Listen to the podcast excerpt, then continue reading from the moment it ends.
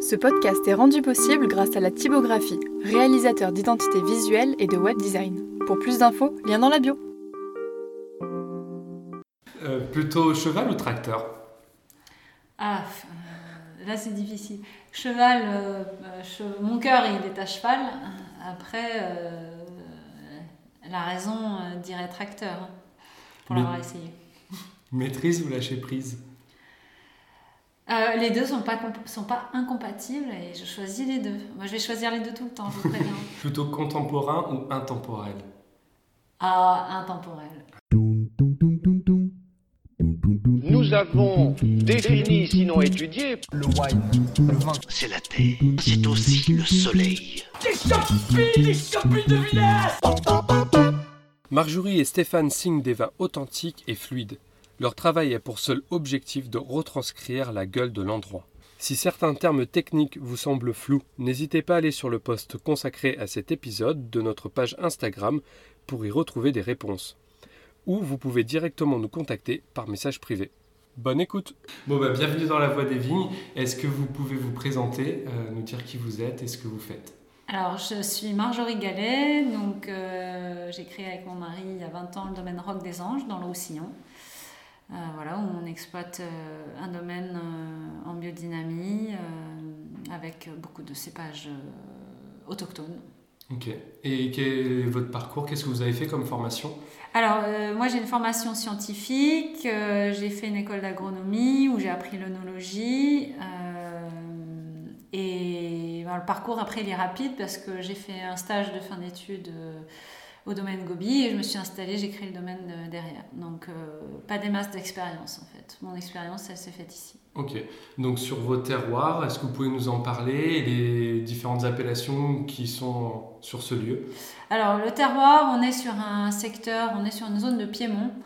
Euh, c'est le Piémont pyrénéen. Euh, quand les gens pensent au Roussillon, ils pensent à leurs dernières vacances à Argelès-sur-Mer, ils pensent à la plage, ils oublient qu'il y a tout l'arrière-pays. Et, aussi, ils oublient qu'il y a les Pyrénées. Le département s'appelle Pyrénées-Orientales. Et euh, en l'occurrence, quand on est sur cette zone de Piémont, là où on est, on, a, on est en prise directe avec la montagne. Et la montagne a une vraie influence. On voit, elle crée des, des- des- différences de température, des amplitudes thermiques énormes, euh, plus que la mer en l'occurrence chez nous. Donc on se trouve sur une zone euh, ben voilà, légèrement montagneuse, beaucoup de relief. Euh, on est installé sur un versant nord, donc qui est intéressant dans ce secteur parce que c'est euh, ben, un petit peu plus frais. Et sur des sols qui sont très particuliers, c'est des sols euh, donc très superficiels avec des schistes qui sont qui affleurent parfois même pas à 20 cm et des schistes très décomposés, très anciens, donc qui, qui sont intéressants parce que la vigne peut largement euh, s'infiltrer et largement euh, aller en profondeur, chercher justement les réserves d'eau et, et- et bien d'autres choses encore. Et au-dessus des schistes, euh, euh, on a des limons sableux, c'est des sols qui ont entre 50 et 70% de sable, ce qui est, euh, ce qui est assez remarquable. Et, et- et ce C'est qui- plutôt rare peut-être? Oui, c'est vrai que c'est bon, ça existe, hein, mais euh, c'est très intéressant parce que finalement, on est sur des sols qui, qui constituent un support essentiellement minéral. Euh, parce qu'il y a la roche et parce que les, les sols sableux euh, retiennent très peu la matière organique. Donc la matière organique fait des passages simplement dans ces sols-là. Et finalement, si on résume, si on schématise, les vignes sur ces sols, elles sont sur un support minéral. Et ça permet euh, beaucoup d'expliquer les vins et nous, c'est ce qu'on cherche à, à transmettre dans les vins. Ok. Et vous nous avez pas parlé des appellations? Alors, on est en, en aire d'appellation Côte du Roussillon Village, mais nous, on produit qu'en IGP Côte Catalane. C'est un choix volontaire pour avoir la liberté de, ben, de, faire ce que le vignoble, euh, quelque part, nous, invite à faire, c'est-à-dire des cuvées parcellaires quand, euh, ça, s'impose, et donc faire des purs macabeux ou des purs grenages gris. Euh, s'affranchir en fait de la notion des règles de l'appellation euh, qui, ben, avec lesquelles on n'est pas forcément en phase et qui, selon nous, sont pas forcément euh, faites pour faire des vins authentiques euh, pour la région. Et vous avez, euh, vous exploitez combien d'hectares ici? Alors, euh, c'est tout le temps fluctuant. Euh, à ce jour, on a 35 hectares en production. Après, on a presque, on a presque 10 hectares de plantiers. Bon, la surface, elle varie un peu au gré des plantations, des arrachages, des fermages qu'on peut prendre ou des achats de vignes qu'on peut faire. on a le vignoble qui est volontairement un peu surdimensionné pour être capable ben, d'encaisser justement les, gels, les grêles, les, sécheresses, les chaleurs, toutes les, toutes les réjouissances euh, actuelles. Et euh, ça fonctionne plutôt bien parce qu'on arrive à faire euh, le vin dont on a besoin tous les ans. Et puis si jamais il y a trop, ben, on, vend du raisin. voilà, on s'est mis dans une position où on n'a pas besoin d'acheter de raisin. Et bien justement, ça a emmené une partie où on voulait un petit peu plus en savoir sur comment on s'adapte avec ces changements climatiques qui sont peut-être encore plus présent ici dans, ces terroirs où il fait plus chaud euh, Oui, c'est vrai que nous, on parle souvent de réchauffement climatique. Nous, c'est un sujet qui, date depuis nos débuts. Ça fait 20 ans que c'est un sujet. Donc, euh, euh, disons que on, s'est adapté. Moi, j'aime bien quand, quand, un problème est posé. J'ai horreur du fatalisme. Euh, je me dis qu'il y a forcément des ressources et, je me dis qu'il faut s'adapter et j'adore euh, voilà, aller chercher cette énergie d'adaptation. Et euh, c'est vrai qu'on a, plus qu'un réchauffement, on va dire, même si globalement il y a un réchauffement, on constate, nous, à notre échelle, des changements climatiques. C'est-à-dire des printemps globalement plus froids, plus pluvieux, des étés très chauds, parfois très secs, des un temps qui change très vite. Hein, parfois, dans une même journée, ça va, on va passer de très froid à très chaud. Ça aussi, on n'en parle jamais, mais pour la vigne, il euh, faut qu'elle suive, donc il faut qu'elle ait quand même euh, toutes, toutes les possibilités d'adaptation. Et, face à ça, euh, je, pense, nous, on a, pris la position d'avoir des vignes dans des secteurs différents. Euh, on a notre, notre ADN, c'est le secteur de mon nez, donc euh, sur ces, ces, sols de, sable schisteux. Euh, mais on a des parcelles sur Totavel, des parcelles sur Espira, sur Pézilla, sur Tarérac. et ça, c'est un, une, une configuration de vignoble qui fait qu'on on, amortit beaucoup mieux les, les, les à-coups, les gels, les grêles. Euh, quand un secteur prend, ben, généralement, euh, c'est pas tous les secteurs en même temps. Parce euh, qu'ils sont éloignés comment Voilà, c'est éloigné. Ben, les, les, les, deux plus éloignés, il y a une heure et quart de route quasiment. Donc on a toujours veillé à ce que ce soit exploitable, qu'on ne soit pas dépassé. Euh, mais à mon sens, aujourd'hui, c'est devenu obligatoire. Euh, on ne peut plus se dire euh, il faut tout remembrer à un endroit. Euh, c'est clair que c'est plus facile à exploiter, mais la facilité d'exploitation, ce qu'on peut économiser en énergie ou, en temps, euh, on va le perdre un jour, euh, le jour où il y a voilà, un, épisode climatique sévère, où justement ce secteur il prend, il prend complètement. C'est plus compliqué d'avoir voilà, des morceaux un petit peu partout, mais c'est toujours pareil moi, je suis assez à l'aise avec la notion, avec le fait qu'il faut se donner du mal de toute façon et que les choses faciles, euh, c'est trop beau si ça marche à tous les coups. Donc, euh, euh, et puis moi, j'aime, voilà, j'aime bien me dire bon, il faut, il faut, j'aime l'effort et j'aime donc ça nous va quoi, ce système. Ok. Et du coup, si j'ai bien compris, donc vous avez des changements qui sont très variables de, de climat, que vous manquiez d'eau quel impact vous faites sur le sol? Euh, bon, le, manque d'eau, euh, c'est vrai que c'est un, un, sujet récurrent chez nous. Euh, ça, ça, nous impose. Euh, alors, je vais parler des sols qu'on a ici, des sols de sable et de schiste, donc des sols sans argile et sols superficiels, parce que chaque sol réagit différemment. Hein. Mais nous, en l'occurrence, on a des sols qui retiennent pas du tout l'eau. Quand il pleut, ça filtre, ça va au fond euh, dans les profondeurs. Euh, c'est des sols qui ont une grosse fragilité par rapport à ça. Euh, et donc, s'il y a une concurrence, quand, on commence à arriver au printemps, que la vigne pousse, donc la vigne a des besoins en eau, euh, et qu'elle commence à transpirer, donc que ses besoins en eau augmentent, il faut absolument qu'elle trouve les ressources dans le sol. Et si un couvert végétal trop important qui lui va pomper et, il est capable de pomper et de faire ressortir, euh, de faire remonter et d'assécher complètement un sol, euh, la vigne va vraiment en, pâtir. Donc nous, on a une gestion de l'enherbement quand on arrive dans ces périodes critiques qui est très très rigoureuse et on efface l'herbe assez vite. Et on pratique vraiment la, politique du, binage qui, euh, tous les jardiniers le disent, ça vaut deux arrosages. On, on économise énormément l'eau du sol en faisant ça. Donc c'est un petit labour superficiel qui va casser euh, la croûte superficielle du sol et qui va justement limiter l'évaporation d'eau du sol. Euh, ça, ça nous, ça fait plusieurs années qu'on le, fait et ça marche vraiment. Et on le voit, de toute façon, le résultat, on le voit hein. quand on voit les raisins, quand on voit la récolte. Des vignes sont capables de faire grossir leurs raisins et puis quand on goûte les vins, euh, clairement, ça fonctionne. Ok. Et euh, on a parlé d'eau, de sol et peut-être l'air aussi. Par l'air, j'entends le vent. Est-ce que euh, vous arrivez à le maîtriser, euh, ah. ce vent? Ça, c'est compliqué. le vent, on le subit complètement. On doit faire avec. Et c'est vrai qu'on est très impuissant. Quand il souffle, même, même nous, il nous, il nous saoule. les journées de, de vent qui s'enchaînent, on, on, sent que même nous, on a nous, et on voit les animaux. Les animaux, après les journées de vent, ils sont claqués. Quand le vent tombe, ils, se reposent, ils sont cuits. Et nous, c'est un peu pareil. Et donc, moi, j'imagine bien que le végétal, pas que la vigne, se faire secouer en permanence comme ça, euh, c'est un stress, donc c'est un stress pour la vigne. Et puis le vent dominant ici, c'est le vent du nord, il est desséchant, donc il, induit encore plus de stress hydrique pour la vigne. Euh, il assèche les sols, enfin c'est voilà, il, va encore augmenter le, stress par rapport à la sécheresse.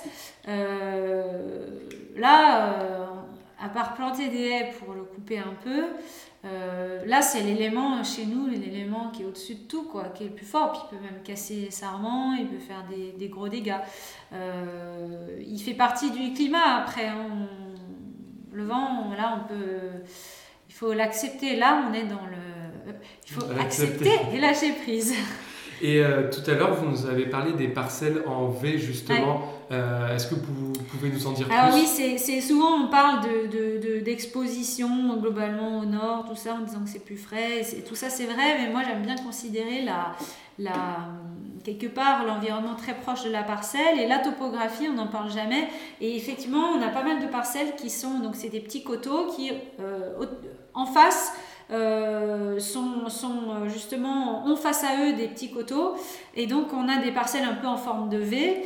et ces parcelles-là, en fait, elles ont un, ensoleillement qui est, qui est sur une journée l'été, hein, c'est là que c'est important, euh, qui est plus faible qu'une parcelle qui est par exemple à plat, en plaine, avec très peu de relief autour, qui elle prend un ensoleillement maximal.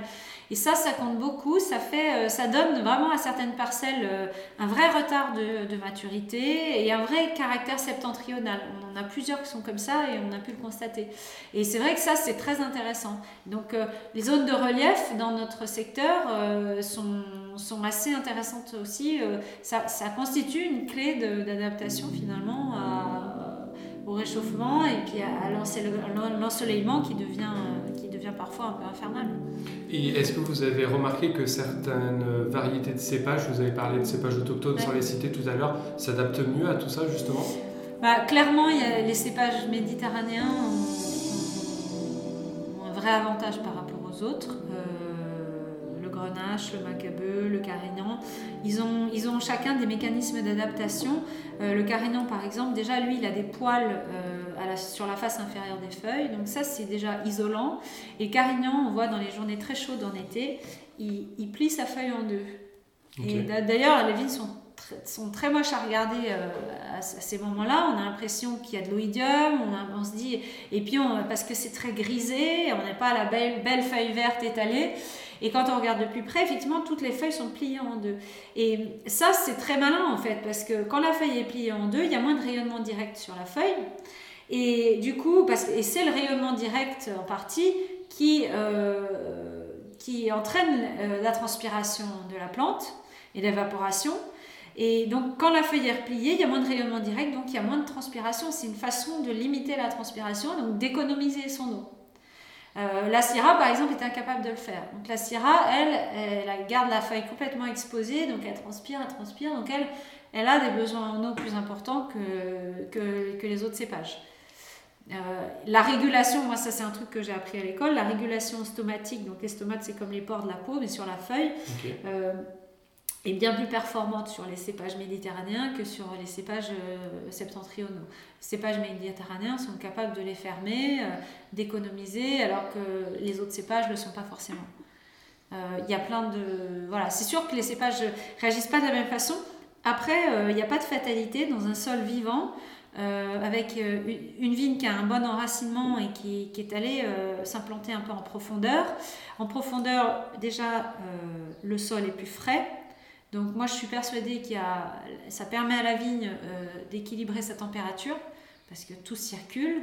Donc, euh, et on voit les vignes qui ont des enracinements superficiels, les vignes en, conventionnel, euh, elles ont des racines qui sont dans les premières couches du sol, qui sont brûlantes littéralement. Ici, euh, quand il fait 40 au mois d'août, et donc racines brûlantes, donc il y a vraiment, c'est un facteur de stress supplémentaire et la vigne, elle doit à un moment donné réguler pour baisser sa température, il faut qu'elle transpire. Donc ça entraîne encore plus de transpiration.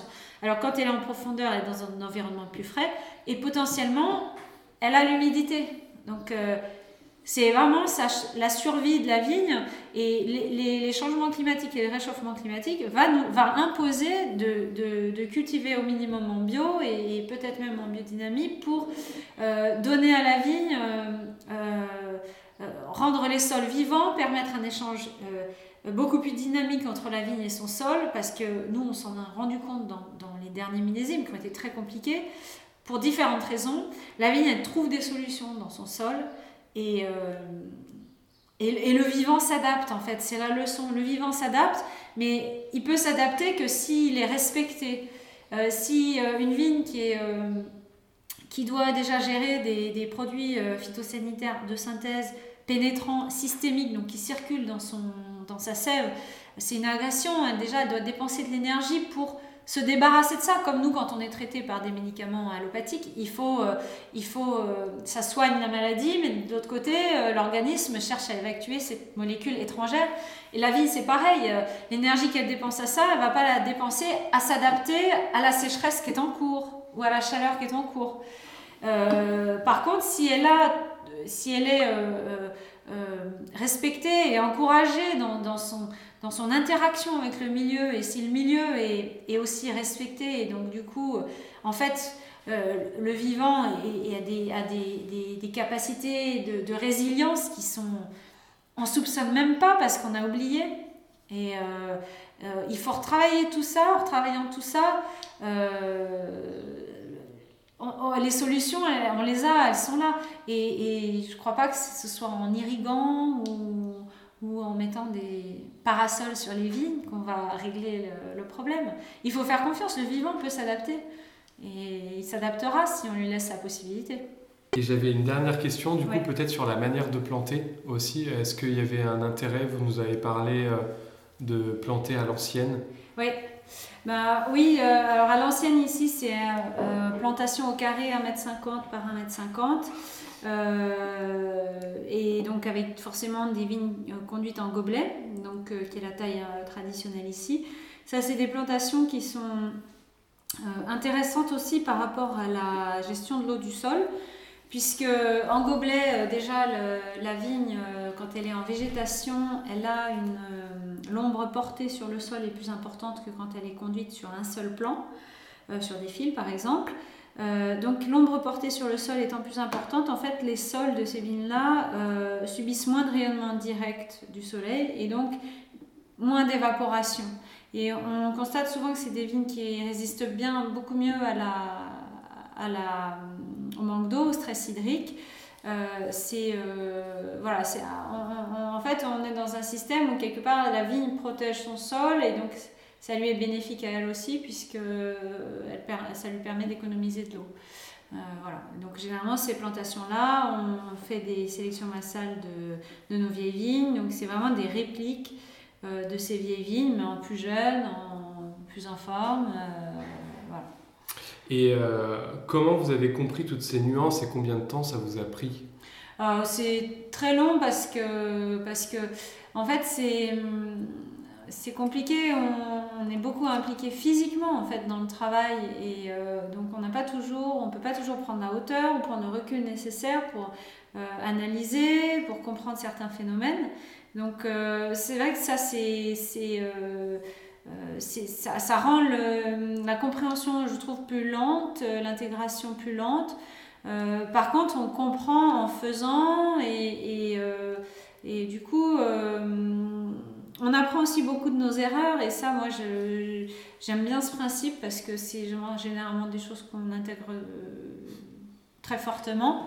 Et donc, on, c'est long. Moi, je pense qu'on a mis, en plus, on est sur euh, des cycles longs en, viticulture, euh, la, vigne, déjà le cycle de la vigne, le cycle des vins, euh, l'évolution des vins. Parfois, on, on, comprend quelque chose sur un millésime quand on l'ouvre, on ouvre une bouteille 3-4 ans après.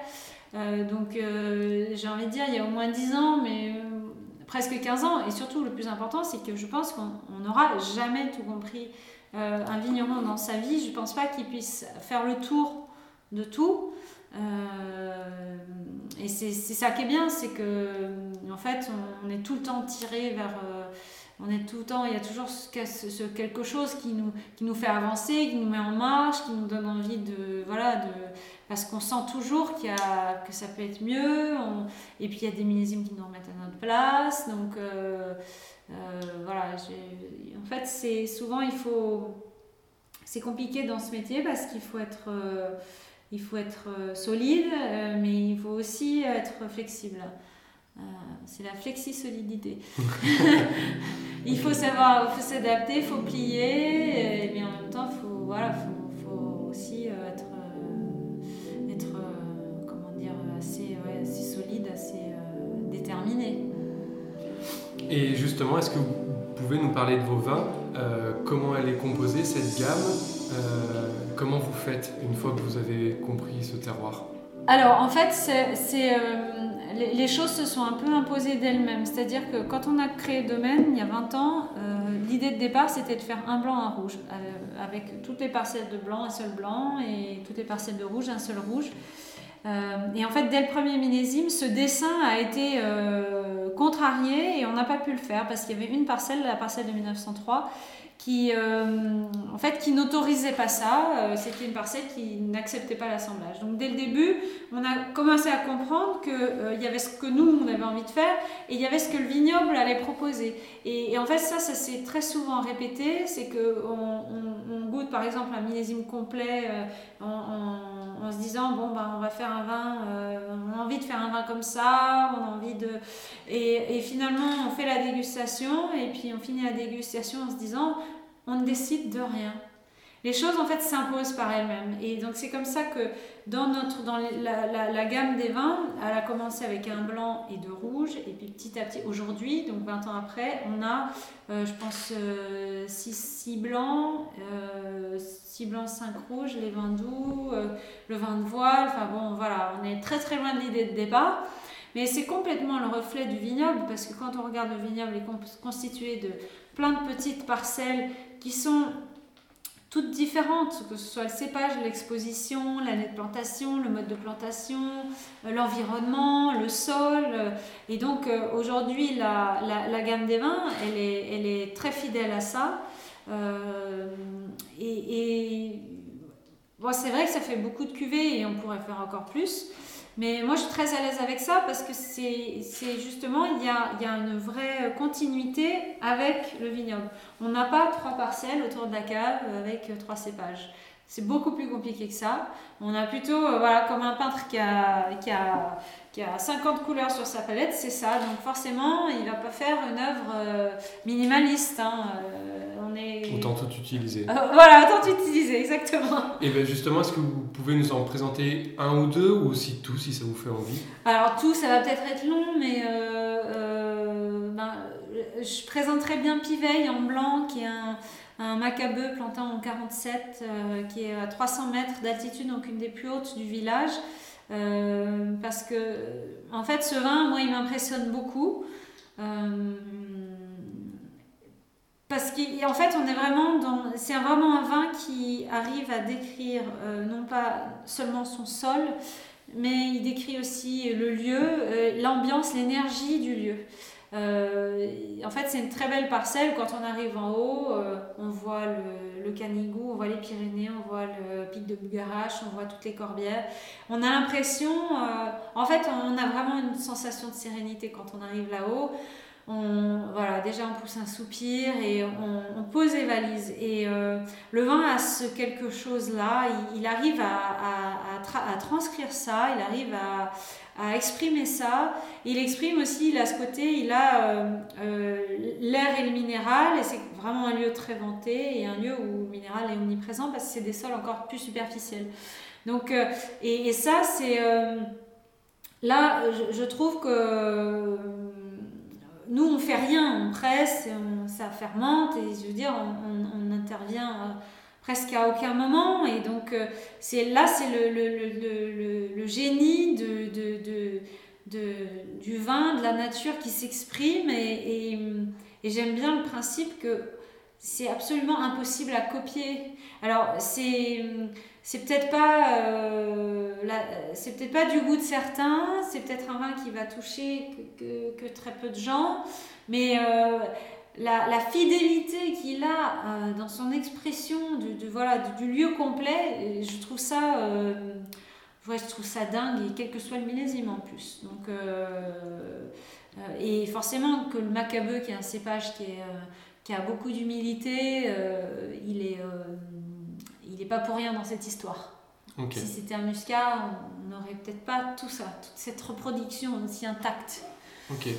Et en rouge, euh, en rouge, euh, bah, je parlerai bien de 1903, qui est un Carignan planté en 1903, euh, qui est un, un vin qui a. Euh, on est sur une très vieille vigne et, dès qu'on est sur les, sur les vieilles vignes ici, on, on, a accès à des vins qui, qui, qui ont ce, ce, supplément minéral qui s'exprime en fait, qui se traduit généralement par un côté assez salivant et sur 1903 on a une attaque de bouche qui fait saliver direct. Et donc on sent que sur ce vin-là, le, le minéral, c'est l'élément dominant euh, il est central, le vin, il tourne autour de ça. Et euh, c'est assez rare sur les rouges parce que ça peut être le minéral et ça peut être souvent masqué par, euh, par le tanin. Mais là, il y, a voilà, il, y a, une évidence, alors ça le rend parfois un peu, austère. mais je trouve que sur les rouges de, de la région, quand le minéral s'exprime, on a justement, on trouve l'équilibre par rapport au climat. Et c'est, pour moi, c'est une des clés aussi euh, du, changement climatique et surtout des climats chauds, puisque nous, euh, ça fait 20 ans que c'est chaud ici, euh, c'est que les vins expriment le sol et qu'ils expriment le minéral, le caillou, parce que ça, en fait, ça, c'est de la fraîcheur totalement intrinsèque et naturelle au vin. et c'est une fraîcheur qui est qui, voilà, qui, qui, coule de source, qui est évidente et qui du coup, il n'y a rien de forcé, c'est des vins, on ne se pose pas la question de la chaleur, c'est juste équilibré et on ne se pose pas non plus la, question de oui, c'est peut-être trop acide ou non, c'est juste euh, voilà. L'expression minérale dans les vins du Sud, euh, pour moi, c'est la, c'est la, ouais, c'est la, la planche de salut quelque part. Et vous faites aussi des, des sur les moris. Pourquoi les avoir euh, pas mis euh, sous le nom de Rock des Anges? Et si vous pouvez nous en présenter un alors, euh, moi, c'est un projet qu'on a lancé en 2008, donc euh, 8 ans après la création du Rock des Anges. pour nous, c'était un peu comme si on achetait des vignes à, je sais pas, on va dire en Pic Saint-Loup et qu'on appelait ça Rock des Anges quand même. Euh, ça nous semblait évident que c'était une entité, euh, que ça devait être une, entité à part. On, trouvait assez fort le message de, dédier un domaine au vin doux et de faire un domaine qui ne produise que du vin doux, même si c'est des quantités, c'est des toutes petites surfaces et, des quantités faibles. Euh, voilà, il y avait, y avait, il y avait ça. Donc Bon, aussi, les moris, on est obligé de vinifier dans l'aire d'appellation, donc il fallait une cave à moris. Voilà, c'était une entité, vraiment une entité indépendante. Euh, on a, sur ce domaine-là, on fait, euh, ben, je peux peut-être parler de, du mori blanc parce que les gens connaissent moins. Euh, le mori blanc, c'est donc il est fait avec deux parcelles qui sont complantées. on a des grenaches gris, macabeux et grenaches blancs. C'est vinifié donc comme un vin blanc classique, sauf qu'à mi-fermentation on ajoute de l'alcool, donc on mute et euh, on arrête la fermentation comme ça. On se retrouve sur un vin avec un équilibre euh, d'à peu près 15,5 d'alcool et euh, on va dire 90 grammes de sucre en ce qui nous concerne. ce qui est remarquable à Maury, c'est que donc c'est des raisins qui sont cueillis à 15,5. On a c'est quand même une grosse maturité, ça commence à être une belle maturité et on a un pH qui est autour de 3,10 ce qui est très très bas. Il y a beaucoup de vins blancs secs qui n'ont pas ce pH-là. Euh, et c'est ce qui nous fait vraiment penser que Maurice, c'est un grand terroir à vin doux. C'est-à-dire qu'on peut, voilà, on vendange des raisins euh, euh, en blanc comme en rouge à 15,5, voire à 16, et il y a toujours des pH extrêmement bas. Et donc c'est la clé sur ces vins-là, c'est ce qui fait qu'ils ont cette énergie et, et, et, qui, voilà, ils ont cette digestibilité si on n'est pas euh, trop gourmand sur les sucres. Et c'est des vins qui en, qui en deviennent du coup très gastronomiques. C'est parfait. Est-ce que vous pouvez nous dire maintenant si on a envie de goûter vos vins, euh, comment on peut faire? Où est-ce qu'on peut les trouver? Euh, bah, ça, c'est, ça dépend où on est, ça dépend. on, vend, on vend beaucoup aux cavistes, donc généralement, il faut, le mieux c'est de s'adresser au domaine et on renvoie vers les cavistes qui ont qui, ont, qui revendent nos vins, ça on fait très couramment. Euh, après, dans les restaurants aussi, euh, mais la liste elle est longue, donc euh, c'est compliqué. je vais pas surtout citer d'un à certains et pas d'autres.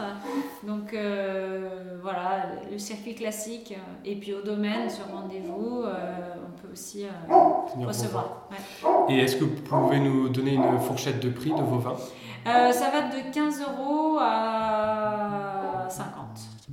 C'est génial. Voilà. Merci beaucoup. Je vous en prie. Voilà, on espère que vous avez apprécié cet épisode et aimé découvrir le rock des anges.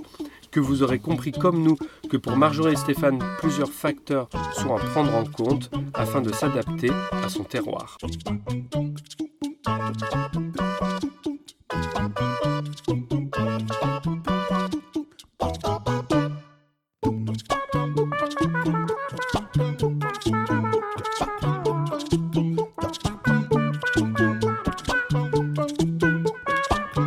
Thank you.